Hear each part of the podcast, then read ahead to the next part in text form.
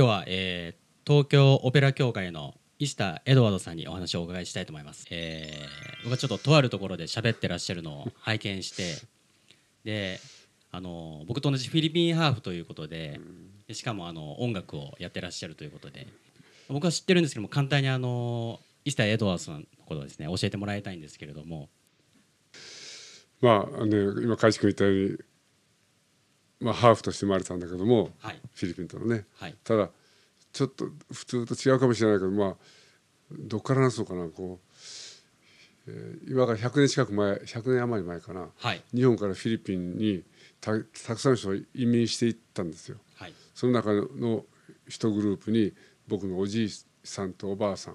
はい。日本のねおじいさんが16でおばあさんが違う。おじいさんが18でおばあさんが16か。はい。その時に天草からフィリピンに移民したわけです、はい。すごい前ですよね。そうすごく前。その100年時はあの珍しいですよね。まあ多分そうだ。なでも、珍しいかもしれないけどもでもあのところ、えっと、ベンケット道路といってねバギオへの道なんかを作るとかいろいろあったのね、バギオですか？バギオ。あはいはいはいバギオへのベンケット道路という大きな道,、道路北のマニラより北のところバギオというところがあります。はい。そこに行くのにあのまあ大きな道路を作るというのでたくさんの労働力が必要だというのではい。多分日本からもそういうのを求められたんじゃないかな。へでその時はいにまあ、日本だけじゃないかもしれないけど移はい。民の人が多分たくさんいたと思うんだけどもまあ両親両親でまだ若いね、はい。171618だから、はい。その行って一肌あげようと思ったんだろうね向こう行って。で僕の父は向こうで生まれたわけです。はい。まあそれが、はい。ち父方の方ね。お父さんの。はい。母 母は、まあ、フィリピンの、まあ、トワソン系って聞いたことあるかな。トワソンはい。トワソン系でまあおじいさんはどうやらスペイン人だったみたいではい。あのグレゴリオと名前だった。そのおじさらにお父さんはグリエルモとか言って、まあ、スペイン系の名前がずっと来てる家系だったみたいでね。で母自身は、まあ、あのおばあちゃんの方は母のお母さんでね、はまあなんかえっとうはっきりと分かんないけど割にこうなんていうかな。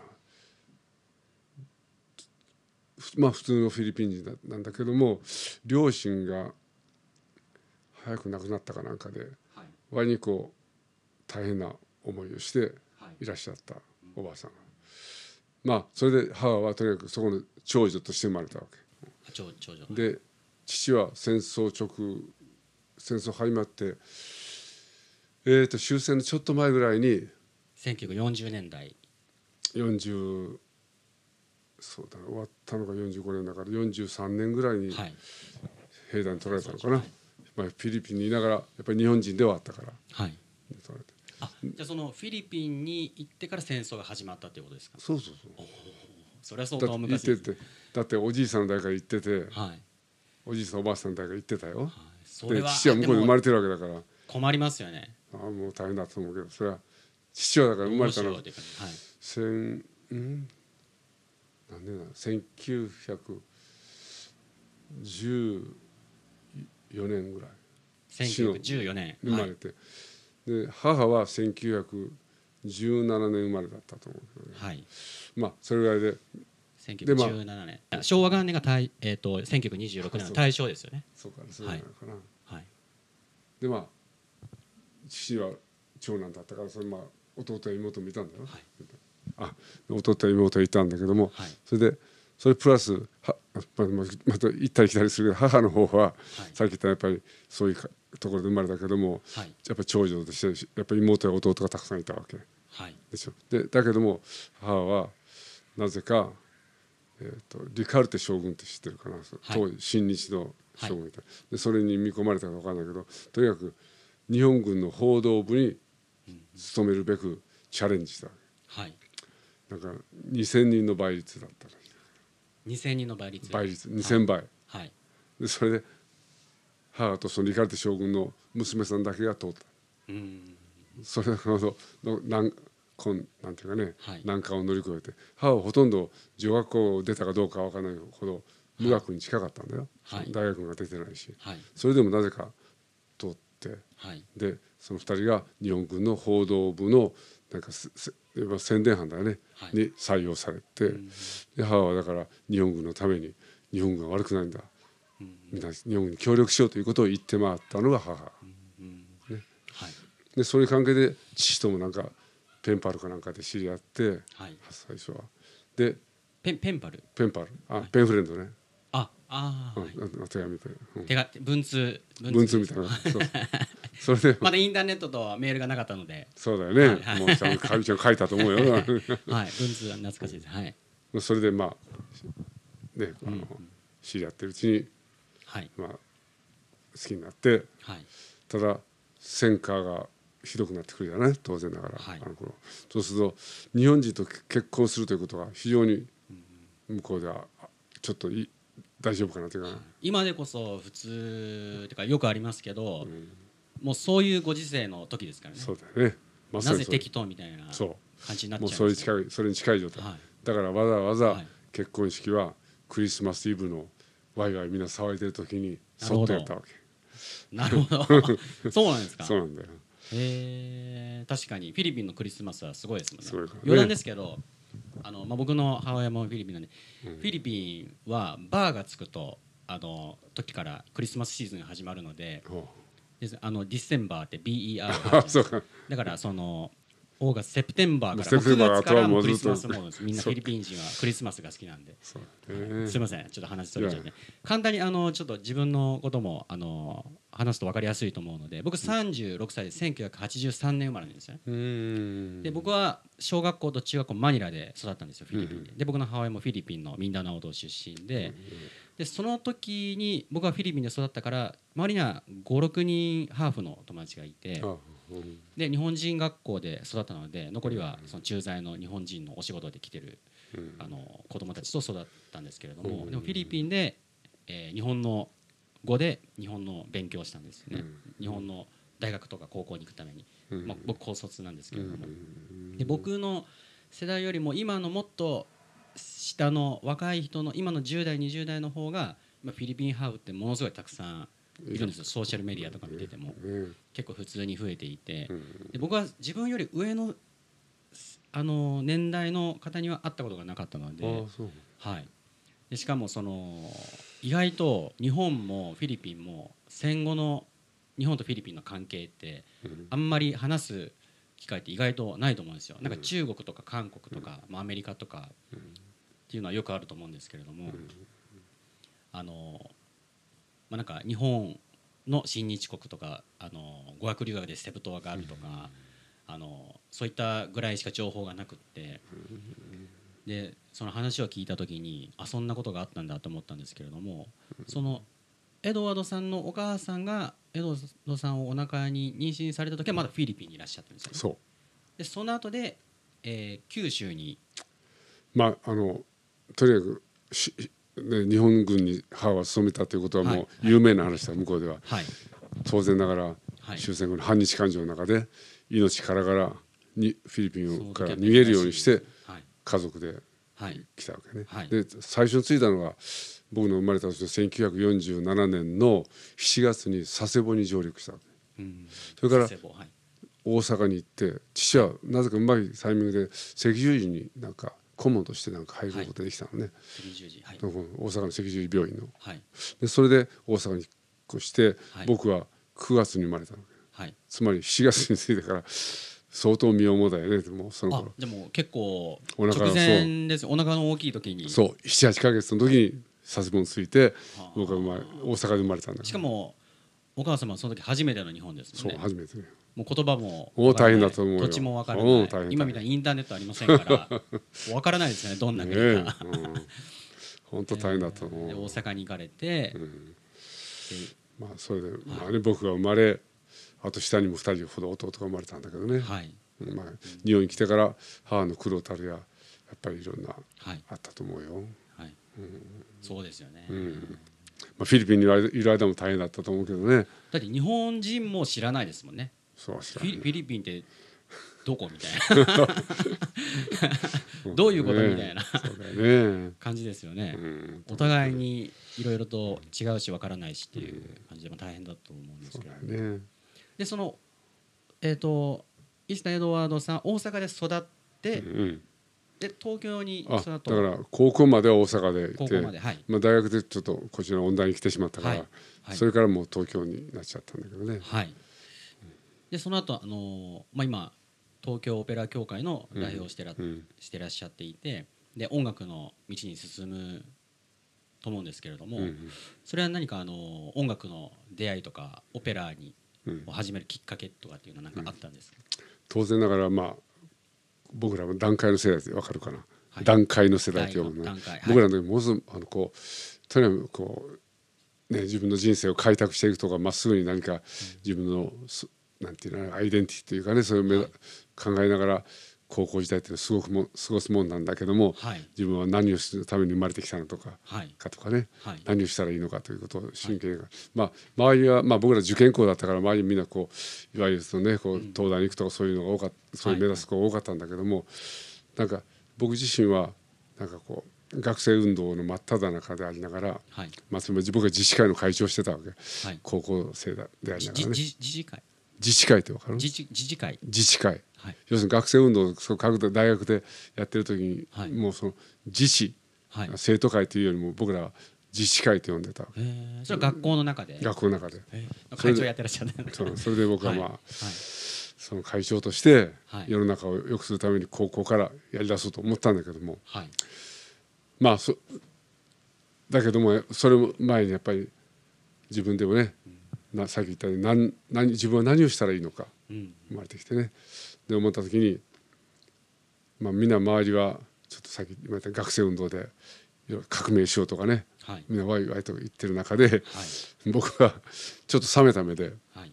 ちょっと浮き足立ってるなと思って、はい。みんなが浮き足立って。はい。もっと言えば大地にしっかりと根を下ろしたようなことをして、しっかで一番大切なのは自分の先輩たちがね歴史をしっかり学んで、自分のねいろんなこうす歴史の中自分の先輩たちが何を考えて何を挫折して何ができなかったのか、ということをしっかりと歴史を自分らが吸収して初めて新しいものができるんじゃないかと思って。だからいたずらにこう革命革命と言って自分が今まで自分のね祖先たちが何をしてたか分かんないのに、その場で革命革命と言ったって何かちょっとしたわけ。その当時はあのの若い人たちは学生の人たちっていうのは、な何を革命というのは何が不満で何を変えたい日本のその安保安保体制で分かるかアメリカ別の体制とか。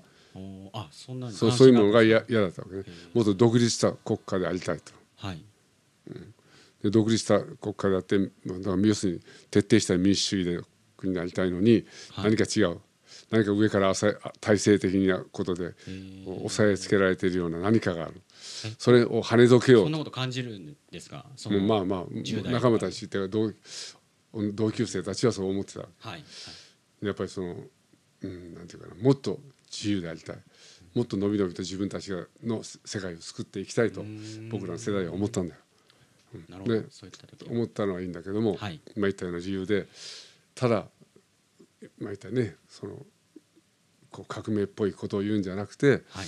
本当にいい世界を作りたいんだったらはい。今まで自分たちの、ね、何を先輩たちがしてきたのか、それをちゃんと勉強して自分の体の中に入れてから、そして改めてそこからじゃあ我々は何をしようかということを考えるべきなのに、今までのことを知らないでおいて、今の自分たちのあ浅い知識の中で、はい。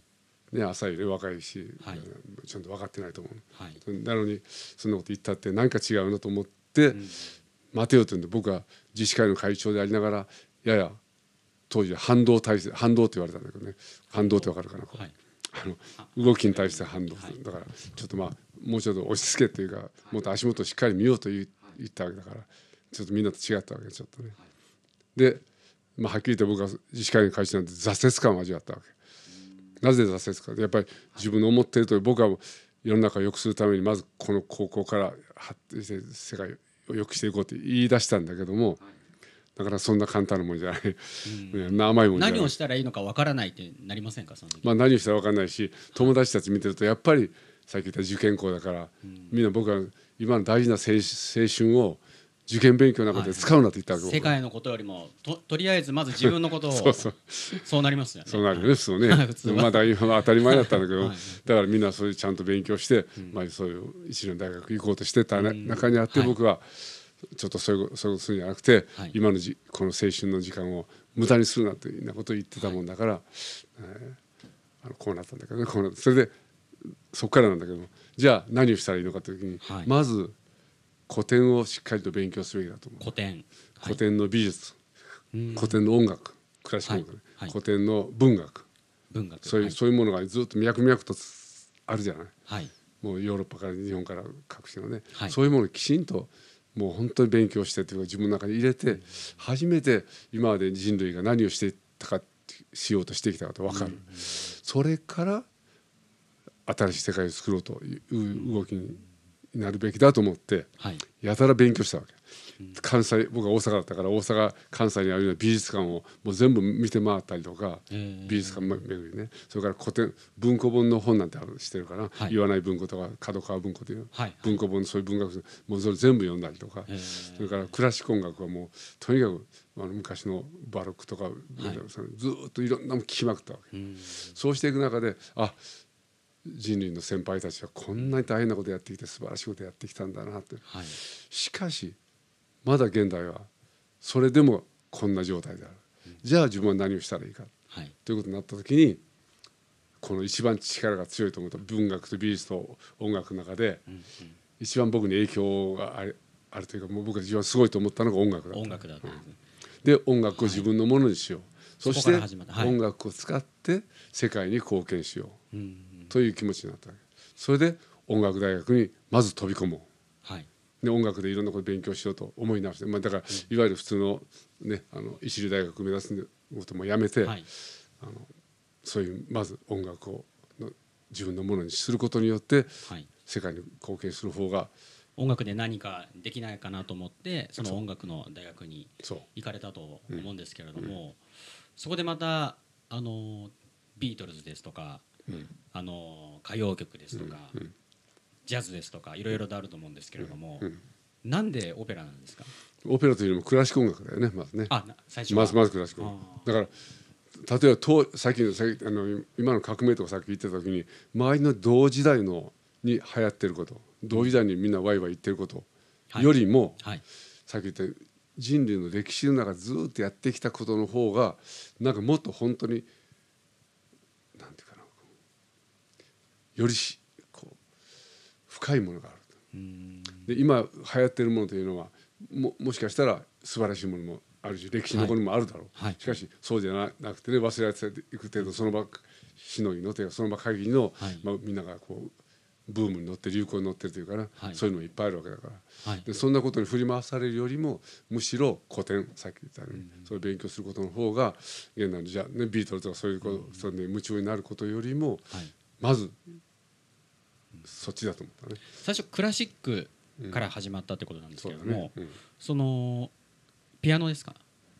いやピアノというか声楽。まあ、あのもともと興味を持ったのはベートーベンのいろんな曲を聴いてるうちにはい。ベートーベンがこうか語りかけてくるというか訴えかけてる音楽の凄さにはい。圧倒されてたのね、音楽の力ってこんなにすごいんだっていうのを。そうプレイヤーになろうっていうつもりではなかったんですか？最初だから僕は作曲家になろうと思った、作曲家。はい。うん。だからベートーベンのように100いい曲を作ってそれで世の中に貢献したいと思いました、ところがはいまあ僕はあの受験期間が3か月しかなかったから、はい音大に入るためのね、はいでもちょっと作曲家になるとか、そういうのまた時間がかかるし面倒だと、ただ僕は声が良かったということだから、はい歌い手だったらとしてだったら声楽家だったらまあなんとか入れるかもしれないということで、それ3か月間で初めてピアノを勉強して、初めて歌も勉強して、まあ、なんとか入れて、後でまあ、うん、あの編編たった入する。3か月で。うん。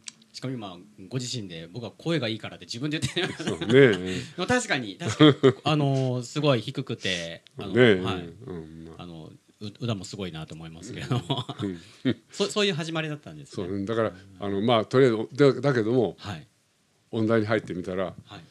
まあなんていうかなこう音楽でうん。世の中に貢献したいと思っているような人はほとんどいなくて。うーん。まあ音大でも言っとこうか。女の子だったらまあ花嫁道具の一つでもある。うん。音音大に行ってるってことでねピアニストのピアノその程度。あるいはほんなんかまあとによくわからんけどまあ音楽にいや音大に行ってみようかという人もいただろうし、はい。そういったに本当に僕みたいに音楽の力で世の中に貢献したいと。本当に真面目にっていうかもう全力で思ってる人って、まあまあはっきり言えば、まあ、いなかったよね。そういう状況の中で僕はやっぱりちょっと自分っていった音大に来て何をしてるのかと思い出して、音大の状様子を知れば知るほどこれは音楽大学の音楽で、せ世の中に貢献できないうんと思って音楽音楽界から一歩離れてできそその習ってる学校の中のものでは音大を出てからもうちょっと距離を置いて、はい。ちょっと本当に音楽を世の中に生かすためにははい。どういう活動をしたらいいのかと思った時に、はい。オペラに近づいた。そこなんですよね。普通なんかその大学で、まあ、音楽やってて、ちなみに僕も高校名古屋の同胞高等学校というところで,、で僕は商業科に行ったんですけれども、あの音楽科があったんですよね、うん。でその付き合ってる彼女が音楽科の子で,、うん。で大学も音楽大学があったので名古屋音大とかでそのなんかソルフェージだとか なんか学校終わってからいろいろやってましたけれどもその学校で音楽をやってらっしゃっていてでこれではちょっと世の中にあのインパクトを与えられない。うん。で、えーそこで普通だったらじゃあちょっとポップとかうん歌謡曲とかうん。ってなると思うんですよ。それでらなぜオペラになったんですか？もっとだ人がいっぱい聴いてくれそうな。いやクラシック音楽そのものがだからといってはい。ダメだと思ってないのよ、音楽界がいけないと思ったんだよ。音楽会。音楽は素晴らしいはい。音楽界はい。音楽でご飯食べてる人たち。のことがいけないはいはい。違いわかるよね。はいクラシック音楽は素晴らしいという気持ちは変わってないわけ。そのクラシック音楽の良さがはい。このままでは生かされないと思ったわけ、あーあじゃあやっぱクラシックをとで何かやりたいっていう。そうまずまずね。で今は違うよ。はっきり言ったけど、はい。クラシック音楽だけがいいと思ってるわけじゃないわけ、はい。現代音楽もとはい。ジャズであるとロックであるといいものいいと思ってる、はい。今はね。まあとりあえずというか最初に自分を勉強するスタートとしては、やっぱりクラシック音楽をしっかり知っておかないと、はい。今の現代音楽とかねそのジャズとかロックとかそそういうものをし知るにあたってもちょっと片手落ちな気がしたわけ。はい。あのこれ聞いてる方のためにすごい初歩的な質問で、オペラっていうのはそもそもどうやって始まったんですか？どこから、まああの、はい。まあ、本当にオペラの歴史で難しいんだけども、はい。まあ、ギリシャの時代からね実は歌いながら踊ったりなんかするのやってたわけ、そそその辺歌ってことオペラオペラみたいなのやってたんですよ、はい。その2000年以上前ですよ。僕の認識ですと、まあ、なんかオペラはちょっとあの少し年配の方がでちょっとふ富裕層の方が聞くもので,、でまあ、なんか音だけじゃなくっても舞台もある。目でも楽しむことができたりとか。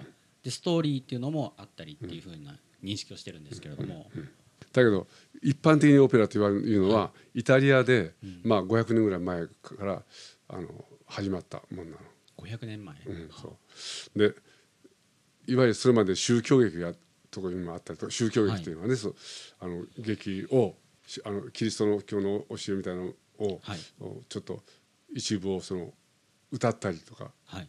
で合唱でやったりとか、はい。そして片やクラあのオーケストラというかこう管弦楽もどんどん発達してきたわけね。はい。ね。でうん確かに今会長が言ったようにオペラの内容も昔は貴族のなんかたしなみ事というかね貴族が満足するような色恋沙汰のそういうことをばっかりがテーマになったようなまあ面白おかしくと言ったいうのもあるし、まあ、ドロドロしたねこう愛憎のオペラも多いしそういうものが多かったんです。であのベリズムオペラ、まあ、最近の19世紀ぐらいまではそういうオペラが、まあしまあね、多かったと言ってもいいのかな。で現代はもうそういうオペラじゃなくてもっと本当に普通で演劇でやってることとか普通で他でやってあのやってるようなことをオペラとしてやややっていこうじゃないかという動きが少しはある。少しは。でそれは多分あの例えばだけどもお芝居やってる。で現代にすごくメッセージのあるようなお芝居がいいお芝居があるとするね。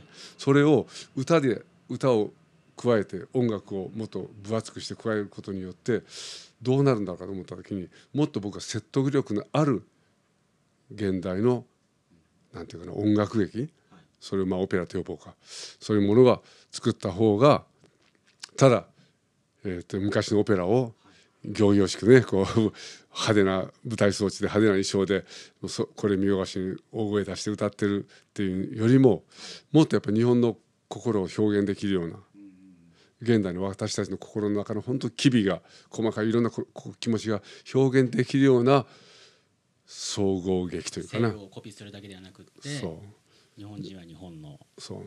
僕には僕の例えば改築な改築のいろんな気持ちを本当にその歌でひょまあ例えばあのかなんていうかな今はや流行りっていうか、まあ、いろんなあのフォークソングとかね、はい、そんなんでもかなり自分の気持ちをうまく表現できてるじゃない。まあ、ビートルズだってそうだと思うしそのいろんな人たちそうだと思うんだけどもなかなかクラシックのオペラでは心の中を表現することよりもやっぱり素晴らしいハーモニーとかすごい声とかそういうものをしっかりと表現することの方に重心がでも偏りがちだったわけね。そうじゃなくて僕はむしろこの声という素晴らしい武器を使ってもっと相手に説得力のあるような相手の心にずっと染み込んでいけるようなそういう歌い方をしてそういう内容のオペラを作った方が、まあ、西洋のものまねしてるよりもやりがいがあるし現代のメッセージとしてもこうこういうことメッセージ僕が伝えたいんだと思った時にやっぱりそうオペラという形を取ることによってより強くというかインパクトあって相手に伝わるしもう一つは楽しいわけね。体中で思いっきり歌うっていうことは楽しい。で確かにそのこうやって今マイクを使ってるけどマイクを使わないで会500人か1,000人ぐらいの会場で響きのいいとこだったらねその響きで自分の出してる声オーケストラの声とか一緒になって会場を一つに進んでしまうようなそういうことをやってる時は本当に一体感があってねなんかこう一緒に生きてるなという一緒にこの感動を共にしてるなというなんてそういう感覚が強くなる。だってマイクを通して一生懸命歌ってると、マイクのミキサーの腕によってある意味でどうでもなるじゃない？そうするとお客さんとしてワンクッションあってこう聞いてるわけ。でそれがちょっとなんかもうちょっとそんなクッションをなくして直接向かいお客さんと向かい合いながら自分の歌を聴いてほしいなと思いになったのでオペラの方がこう、まあ、なんていうかなこうそのマイクを駆使しないという。ミスターエドワードさんのそのオペラのスタイルのこだわりの一つとしてはマイクを使わない生の声と生の音で、うん、確かにこの前あの僕も一度あのあの別のオペラを見に行った時にそのマイクをみんなつけていて、うん、スピーカーもやっぱ固定の場所なんで、うん、あのやっぱ舞台で歌う人たちが動いても横を向いても後ろを向いても舞台の最前列にいても左後ろに行ってもずっと均等な音が聞こえてくるから、あのマイクなしにこだわってらっしゃるのはそうそういうところもあるのかなというふうにそういうこともあるし、はい、もともとね、うん、マイクを使わないと伝わらないもんだろうか、うん、こちらの気持ちが。それほど例えば2,000人も5,000人も入るところでね、マイクを使われてや演奏するっていうのは確かにそれは難しいしナンセンスかもしれないけども、まあ、1,000人以下で、まあ、できた5,600人ぐらいのホールで一体感を持ってこマイクを使わないマイクを通さない。で歌うことの方がなんかやりがいがあるというかね。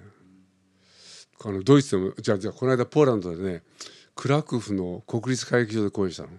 そこでやった時にポーランド公演。ポーランド公演その時にね、はい、あの会場の人たちとか指揮者が「江戸川さんこれはまあこのこんな大きな会場でマイクを使わないっていうのはこの頃ありえないですよ」って言って。非常識だと。もうそうそうそうまあね。使ってください。って言われて、はい、もう盛んに使うように勧められたんだけど、僕は断固拒否して。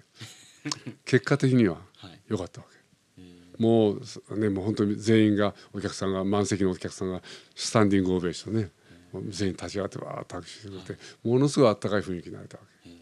だからああいうこだから人間の耳っていうのは面白くてさ、はい、ものすごい大音量になれると、はい、耳そのものもうそうじゃないと気が済まなくなってくる。ところがね、あのもし本当にマイクというのが世の中になかったら、うん、みんなもう一度耳をそば立てて、うん、すっとこう聞こうとするこちらが聞こうとする姿勢とかね、はい、それがなんかもう一度こうしっかりと残るようにあるような気がする。ところがこれでもかと言わんばかりに大音量来るとねもうもうもういいよっていう感じで、なんか耳を覆いたくなるようなことも。ストレスですよね、うん、ストレスなストレスになってしまう。はい。そうじゃなくてこっちは聞きたいから聞きたいんだっていうような感じで聞いてほしいので、だまあ僕も絶対マイクを使うんだとは言わないよはい。しかないないところあると思う。だけどもあくまで足りない部分をそうね補う程度であればいいですよね。まあどうしようもない時があるからはい。それは。僕なんか LA にいる時にそのレコーディングエンジニアの人が、うん。そのミックスをレコーディングした音をなんかミックスする時にモニターで聞く時にやっぱ良くないエンジニアっていうのはもうとにかく爆音なんですね。だからこれを上げてほしいって言ったらその一番大きい爆音のやつに合わせてるからもっと爆音になっていってね。でわけが分かんない感じにやっぱなっちゃうと思うんですけど、ね。やっぱおっしゃったみたいにその人間はやっぱそのあんまり大きくなくっても、うん。逆に小さい音の方が小さい音の方がってことはないですけど適度な音の方がやっぱちょっと集中して聞こうっていう気になりますよね。あのねちょっと今思い出したんだけど、はい。中国でもやったわけ。中国でオペラやった時に、上海の方でやった時に、えーっと中国人はっきりあの時当時マナーが非常に悪かった。僕ら演奏してる時にピーナッツを食べながらこうその廊下に投げ捨てたりとかしてこうひどい喋ったりとかしてるような聴衆がいたわけね。ところがあるオペラのシーンでパッとねこうオーケストラじゃなくてものすごく静まり返るシーンが作ってあるの。それは縄文時代の古楽器の演奏っていうのはものすごく小さな柔らかい音なのね。縄文時代って分かるかな？古楽器。ほんと古い土の楽器とかそういうもので演奏するシーンがあった。そしたら彼らがハッと食べてる手を止めて、ハッとこう聞き打ってくる。それものすごくよくなんか鳴ってるな。なんだろうというか、はい。それまでもどこうマイク使ってるとこう来るじゃん、はいそれでまあ平気で喋ったっていいわという感じでもうむしゃむしゃ食べながら聞いてた人が逆にハッとして聞き,、聞き入ろうとしてる。そういうこともあるよ。やっぱいいそのコンサートというかパフォーマンスというか場場っていうのはその僕的になんかパフォーマーだけのでできるものじゃないと思うんですね。やっぱりなんかそのオーディエンスとか聞く人の努力というか姿勢ともなんかあって一体感っていうのはなんかその成功度合いっていうのはなんかちょっとやっぱもちろんその歌手の調子がよくって照明の調子もよくってで音音音音響もとてもよくってで最高の演出ができてだから一番いいコンサートだったっていうのわけではないと思うんですよ。やっぱりなんかそのあのお客さんをどうさせるのかっていうテクニックみたいなのもやっぱりなんか今の話聞いてなんかものすごく重要なんかいいいい場を作るっていうかいい時間を作るためにはなんかすごく重要だなというふうになんか思いましたね。なんかお客さんだからあどうぞどうぞお好きなようにみたいな感じじゃなくって、いい関係性をなんかなんか音で表現したっていうか作ったなって、じゃあもう一回話してまだ誤解があるかもしれないから。はい。今舞台の演劇の歴史を考えてみよう。はい。昔は当然例えばコロッセアムっていうと野外劇場みたいなところで演奏したわけね、当然照明もない音響もない、そこでやってたわけよ。昔も日本の歌舞伎だってそうだった。お能だってそうだった。はい。で今現代考えてみて。だんだんだんだんもっとこういい大きな音であれもっと大げさな舞台装置でもっと照明も凝ってそうしないとお客さんがもっともっともっともっといいものもっといいものというかねあのもっと刺激的にこう分かりやすいものを求めるようになってきてそれのニーズに応えて現代の舞台の関係者たちはもっと素晴らしい演出まあ演出はいいんだけどあの照明とか音響とかそういう衣装とか舞台装置とかいうものもっと面白いものにしていこうしていこうともうみんなものすごい今日何億というお金をかけてそういうすごい舞台を作ろうとしてるわけ。でもう一回戻るね。はい。昔はどうだったのか。その時昔のそういう音響も照明もそういうものなかった頃ね。その頃人は感動ししなかっただろうか。します。ねきっとしたよね。だから我々の時代まあ時代はそうだからといってもっと大げさにしないといけないとかもっとなんかインパクト強いような工夫をしないといけないとかいうことにちょっと振り回されすぎてないかな。うんむしろそれよりも本当に自分は自分は何を訴えたいのか何を相手に歌いたいのかはいというそのもっと本質的な部分、例えばね自分が大してこう心に感動もないのに、ある感動的な歌詞があって感動的なメロディーがあって、それをまあうまく何分何分歌ってね、はい。でそれでまあ思ってもいないことを受けそうな か 受けそう感動させようみたそいうな。そう感動させようみたいな。流行ってる表現だからそうそうそうそう。はい。こういうふうに歌ったらきっと感動するだろうとかね、はい。そんなふうなことまあ、あるじゃないですか。あるんだよ、そういうの僕ら鼻につくことがあるってはい。嫌なのね、でもうご本人は本当どう思ってるのかって、どう感じてあなた本当何を伝えたいのって、あなたそのいい声で聞かせたいだけなのかとかね、うん。あるいはそのすごい舞台装置とか衣装を見せたいからやってるのかとかね。はい。そんなんじゃないなかったはずだよねと思ってねいや僕はだから本質にこだわりたいの。うん。本当にその人が訴えたいものがまずあるのか。はい。この世の中に対して何か本当に心からこういうことをあなたは分かってください、だから僕はこうして歌いながらあなたと心一緒になりましょうと本当思ってるのかなと思ってよくある、それが嫌。一緒になりましょうっていう言葉があったんですが英語でユニバースっていうのはユニバースね、うん。あれはユニっていうのは1っていう意味ですね。でバースっていうのは歌っていうあのまあポップスだとサビっていう意味ですけどうん。だからやっぱあの歌って一つになるうん。ユニバース宇宙ってね。いうそこにたどりつつきますよね。なんかやっぱいい芸術とかうん。音楽とかまあ文でもそうですけど。その時にやっぱなんか一体感があるとなんかそういうあの感動とかそういう時に生まれたりすると思うんですけど、伊沢エドワードさんもやっぱりその音楽をトレンドとかなんかこうしたら流行りそうとか聞いてくれそうっていうのよりもやっぱりすごくメッセージが強いと思うんですけど、うん。その世界平和っていうものにすごく関心があるというか、そういうメッセージをその音楽を通して伝える活動をしてらっしゃると思うんですけれども、そのきっかけとかっていうのは何かあるんですか？まあ簡単に言うと両親がね戦争で大変な苦労をしてきたのを僕は聞いてるし両親が僕に何をしてもいいけども戦争だけは起こすなと。起こさないようにしというようなことを僕は両親が言われたことがあるわけ。で自分はじゃあ何をしたらいいのかという時ね。じゃあ戦争なんか僕も嫌だし人が人を殺すなんてことは絶対嫌だしそう考えた時にじゃあそんなことならないでいいような社会に自分はどうやって貢献できるか。そしたら音楽を通してそしてそれをオペラを通して、うん、ただ皆さんに平和は大事ですよと言うんじゃなくて、こんなにあなたも素敵だし私もが、こう素敵になろうと思います、だからなんか心と心がなんかつながりあああいあいましたねとか思った時には、自然に世界平和とは言わなくたって、なんかこう相手を殺したくて思わないよねそういう時は。そんなふうにして人と人とが結びつくような心が、そういうふうな歌とかそういうのを歌ってれば僕は自然に世界平和につながると思ってるわけ、はっきり言ってあんまりこうおこがましいわけよ。世界平和のためにこうして私は歌ってますとか。それよりもちゃんと心自分も本当あなんていうか人間として生まれさせてもらってああ聞いてらっしゃる皆さんもそうでしょうし、お互いにここで一つのなんかこうあなんていうかなこういいつながりを持てましたねという気持ちになっていくことが、広がっていくことが世界平和へのなんか一つのね、なんかつつながっていけばいいなと思ってるぐらい。というふうに音楽でそのメッセージを伝えていらっしゃると思うんですそのあの政治家の方と付き合ってるのもそういう世界平和と関係ある。もちろんもちろんみんなね政治家のことめちゃくちゃ言ってるかもしれないけどね 政治家だってもともとはきっとねまあ全部が全部と言わないけど本当高い理想に燃えてなんか本当にこういう世界をよ良くしたいと思って政治家になろうとした方たくさんいらっしゃるわけよ。はい。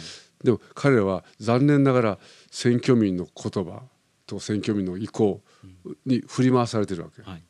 ということは選挙民というのはね自分のわがままだから自分の国自分の地方だけなんか良くしてほしいとか、自分の個人的な利益になるようなことをやってくれる政治家だから投票するんですよと言われたら、はい。投票してあと議員にならないと活動できないということはあるから私こんな素晴らしいことをしてるんです。皆さんあの皆さん個々のことの問題ではなくて本当に大きなことのために皆さん頑張って私に投票してくださいって言ったってなかなか投票しないわけ今。私個人ね。個人的に私の利益になることをしてくださるのあなたは、そしたらあなたに投票しますよ、はいと言われたらさ政治家も苦しいわけそこで、やっぱりそそそんなふうに言われてる投票してくれないと困る。うんってことがあるから。はい。だから今の政治家がダメだという前にやっぱり一般の人たちが政治家にそういうことを要求すること自体がなん。ていうかねちょっとい一般の人のわがままというかね、えっと、総論賛成格論反対ってしてる？総論それ全体的にそれはいいことをしゃいますね。それはそうですよ。だけど私の場合にそれは適用しないでください。例えばこの間面白かったのなんかえーっと薬ず薬薬物で困っている人たちを京都の市内でそういうセンターを作ろうとしてたんだって。でそういう人たちがち地元の人たちと近いところにわざと置いてそれで交流していく中でそういう人たちを会社外復帰させるということのために京都でそれを置こうとしたんですそういうのを。そしたら地元の住民の人たちがこんなところに置かれたら困りますよで大反対するわけ。でも彼らはじゃあそういう施設がなくていいんですかって言ったらいやそれはそういう施設はあった方がいいでしょうというわけ。でも私のところには置かないでください。それの総論賛成生活に直接的に影響があるようなことにしか関心がないですよね。そうそうそう。自分の生活費がちょっとななんかちょっと負担がさ、まあ、消費税が下がるだとか、うんあのー補助金が出るだとか。うん。まあそうそうなっちゃいますよね。ね、だその辺であの政治家も苦しいんだよということは分かってあげて。合わな合わないんですね。うん、そう合わないっていうかねこう狙ってることと自分が願ってる理想と政治家にしてみたらねもっとこうした方がいいと思うんだけども選挙民がそう言って言われたらしょうがなくそちらにちょっと迎合してしまうというかな。そういうところあるから政治家は辛いんだよ。だから僕は政治家を応援したいわけむしろ。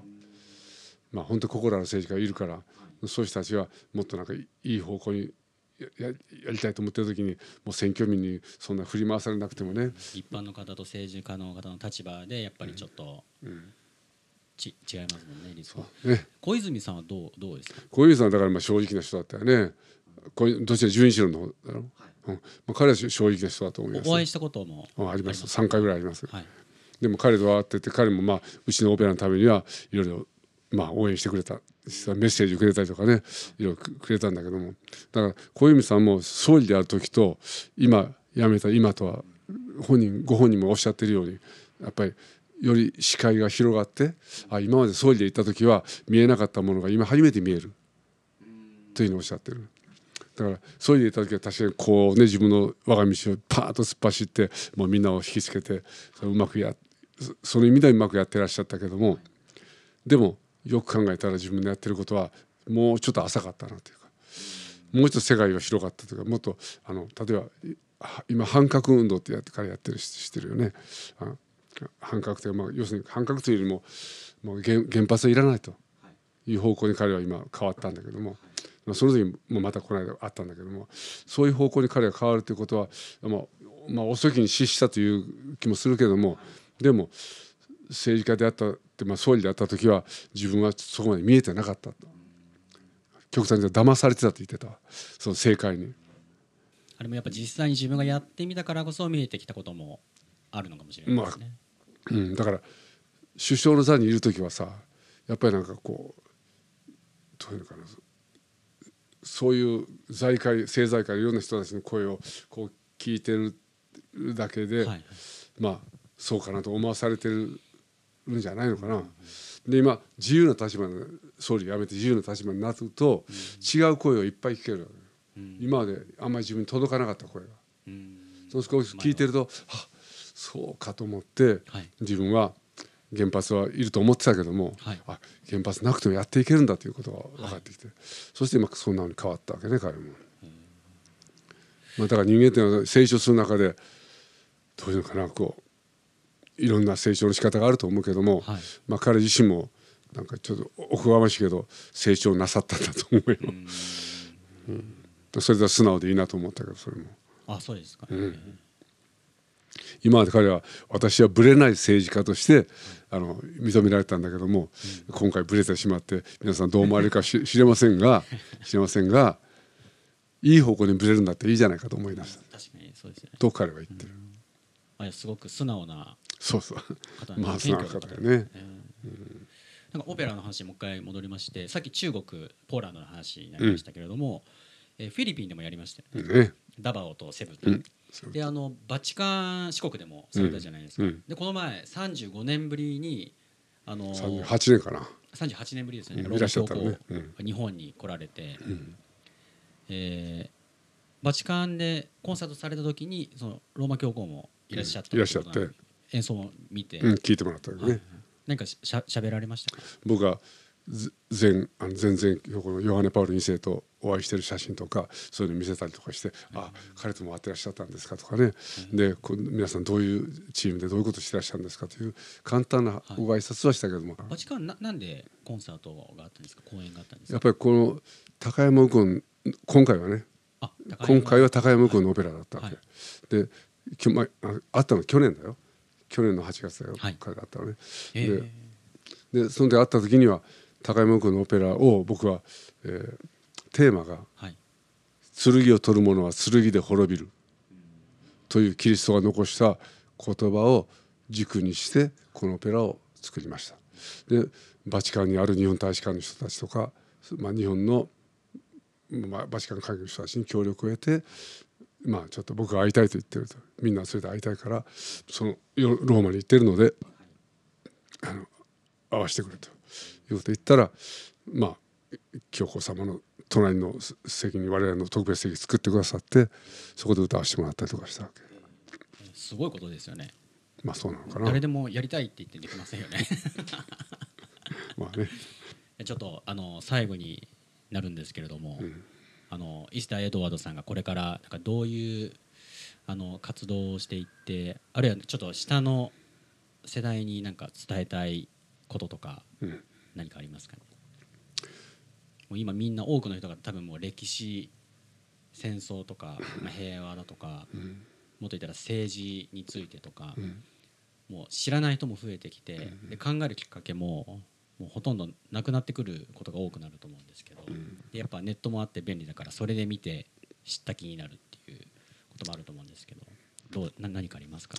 一番気になってるのはこう短絡的なその関心事。まあ短絡的に、まあ、目の前にあるあの今情報型でこうしたらいいですよ。いう情報がきっと若者たちのワンサと来てるとね。もう無限というか大量に来てもううるさい方だと思うんだけどもその中で本物を見つけるの本当大変だよね。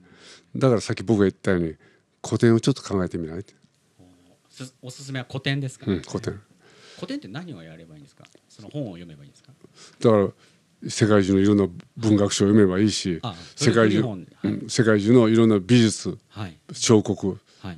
見ればいいし、あるいは世界中のいろんな音楽を聴けばいいわけ。うもうそういうことでなんていうか例えば今の人たち今の人たちごめんなさいまあ若者たちはあのさっきでその情報に振り回されてるかもしれないけども、はい。ちょっとあの情報に振り回されるのをちょっとちょっと柔らかく置いといて、うん。もうちょっと人類全体を考えてみないかとか、うん。世界全体を考えてみないかとか、あるいはそれだけじゃなくてもしかしてはい。我々が普段考えないものすごくこ困ってる悩んで孤独な人たちもいるわけね、はい。そういう捨て置かれた人極端に言うと。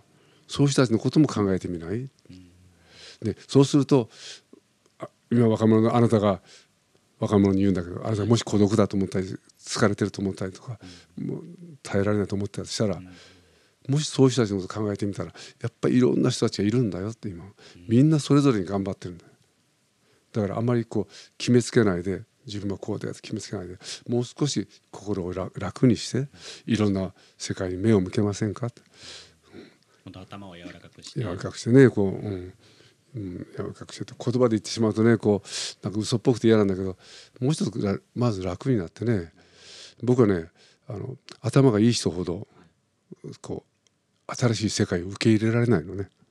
頭でそれでいっぱいになってしまってるから。自分が頭正しいと思ってますからね。そう。正しいと思ってしまう。でそれからなかなか思考が外に行けない。ただ逆に自分は空っぽだと思ってる人。もう何でもウェルカム。全てどうぞ。と思ってる人の方が案外なんていうかそういう人は、まあ、本当になかなかいないかもしれないけどもだからバカという学ぼう的になりますもんね学ぼうというのかね、まあ、なんかねそう自然にこうなんかもっとバカになった方がいいですかうんバカにもう極端に僕は自分のことバカだってよく言うんだよ本当僕がバカでよかったバカバカになれてよかっただんだんだんだん僕も昔はちょっと知識とかその振り回されてるかもしれないだんだんだんだんそういうのを取れれば取るほど自分の得た知識とそういうものをなくせばなくすほどいろんなものが逆に見えてくるの。やっぱみんな自分をよく見せようとしません？まあそれはあるね。それもあるよね。だからよく見せようというのもなんか自分の中に焦りがあったりとか人からよくいいと思われないと不安になったりとかするからよく見せようとするだろう。そんなだから別によく思われなくたって別にどうってことないんだよっていう。関係ない、うん、うん、構えてやっぱ生きていけるよ十分、うん、なんかそれでも、うん、なんかやっぱり、うん、うまく言えなかったけどね。若者たちだからもっと,、えー、と世界が広いいろんな人がいる。でみんな頑張ってる。だから一緒に頑張ろう。まあ、10代20代30代の方はあんまりオペラに触れる機会がすごくないと思うんですけれども、なんかどうですか？それはもう仕方ないと思うわ。仕方ないけどもでも僕がこういう活動してることがやがてはあこういうオペラのやり方だったら何かもうそういうなんか世の中にのみんなを元気にしていけるんだなと。金持ちたちがねお金払っ高いお金払って喜んで見てるんじゃなくて僕たちもこんな近いオペラがあってこういうふうにしたらあの僕たちも勇気づけられるし逆に聞いてる人も勇気づけられることがに自分が参加できるとか。初心者はまず何をやった方がいいんですか？クラシックを聴いたりうん、まああのいろんな音楽聴くことだね。今オペラのですか？オペラじゃなくてもいいよ。あそのオペラにの関心のある人がこれから始めたいとか、あるいはちょっと興味あって聞いてみたいっていう人は何から入ったらいいんですかオペラオペラで？はいもうとりあえずチケット買って見に行く。うん、そうだね。まあ東京オペラ協会の公演を見ることですね。なるほど。日本各地で やってるからね。そう。あうちの支部してるかな？はい。まず埼玉県の入間、入間はい。入間市、それから東京は当然あるよね。はい。それから関西、大阪、それから岡山、岡山。愛媛、愛媛。はい。それから福岡、九州はい。長崎。あこれで7カ所あるわけです。どっかでオペラやってるから、全部東京オペラ協会の支部であの東京オペラ協会という名前ではなくてオペラプラザ東京とかオペラプラザ岡山とかそういう言い方してるから、それをご覧になったらああれはエドワードさんの 教えてるとこだなっていうのとお分かりになったら、まあ、まあネネットで調べたらいいじゃん。はい。東京オペラ協会でネット開けてくれたら、まあ、どどういう活動してるかって分かると思いますから関心がある人はそういうなんか練習とかレッスンに参加してね。直接石田さんに教えてもらうことももちろんもちろん、うんうん、もうウェルカムに出ることも。まあ出てることもできると思う。あの僕もう一つい今日話題にしたかったユニバーサルデザインという言葉さっきユニバーサルということ言ったけど、ユニバーサルデザインという言葉は、世の中いろんな人がいますよね。はい。いろんな人がそれぞれ生きていきやすいような環境をデザインすることを言うわけ。つまり目の見えない人でも歩きやすいように工夫するし足が不自由な人でもスロープを上がれるようにするしそういうことをデザインしていくことがユニバーサルデザインなんだけどそれを僕はオペラで適用しようとしてる。ということは仮に目が見えない人も足が不自由な人もご老人であろうと小さなわんぱく坊主であろうと誰もがこの僕と僕のオペラの中の絵のどこかに入ってもらってそれぞれにそれぞれの良さを生かしてもらうことが理想なわけだからいろんな人がいてプロの最高のプロじゃないとダメっていうことではない、だからうちの中で最高のオペラ歌手もいますよ日本で。素晴らしい歌手もいる、だけども本当に初心者っぽいっていうかね、そどういうのかなこう。まあやったことない人でも OK そうそう。ただその人には無理なことはさせないよ。それ その人なりにはい。合ったことを僕は見つけてあげて、オペラの中のどっかに入れるという。こと、それぞれの役割をうまく僕は見つけてあげてそのオペラという中に入れていくことがユニバーサルデザインオペラなそれは僕の理想なの。僕も大阪のあのメンバーの方とちょっと話したことありますけれども、すごくあの慕われてるなっていうふうに思いました。でややっぱなんか本本にも書いてありましたけど、僕の中ではすごく情熱的な人だなってなんかでやっぱその大阪のメンバーの方もいや石田エドワードさんやっぱすごく熱い人な人なのみたいな。だからついていってるみたいなことを言ってましたけれども、はい、じゃあこれを聞いてる皆さん、はい、次は夜まで3月の14日。はい。幸せの青い鳥。幸せの青い鳥。青い鳥というミュージカルオペラをやります。ミュージカル。子供子供その子供出てますよ。子供たくさん出子供出てます。はい。ちょっとホームページチェックしていただいて。はい、はい。えー、見に来ていただければ。思います。はい、はい、どうぞいらっしゃってください。ありがとうございました。ありがとうございます。はい。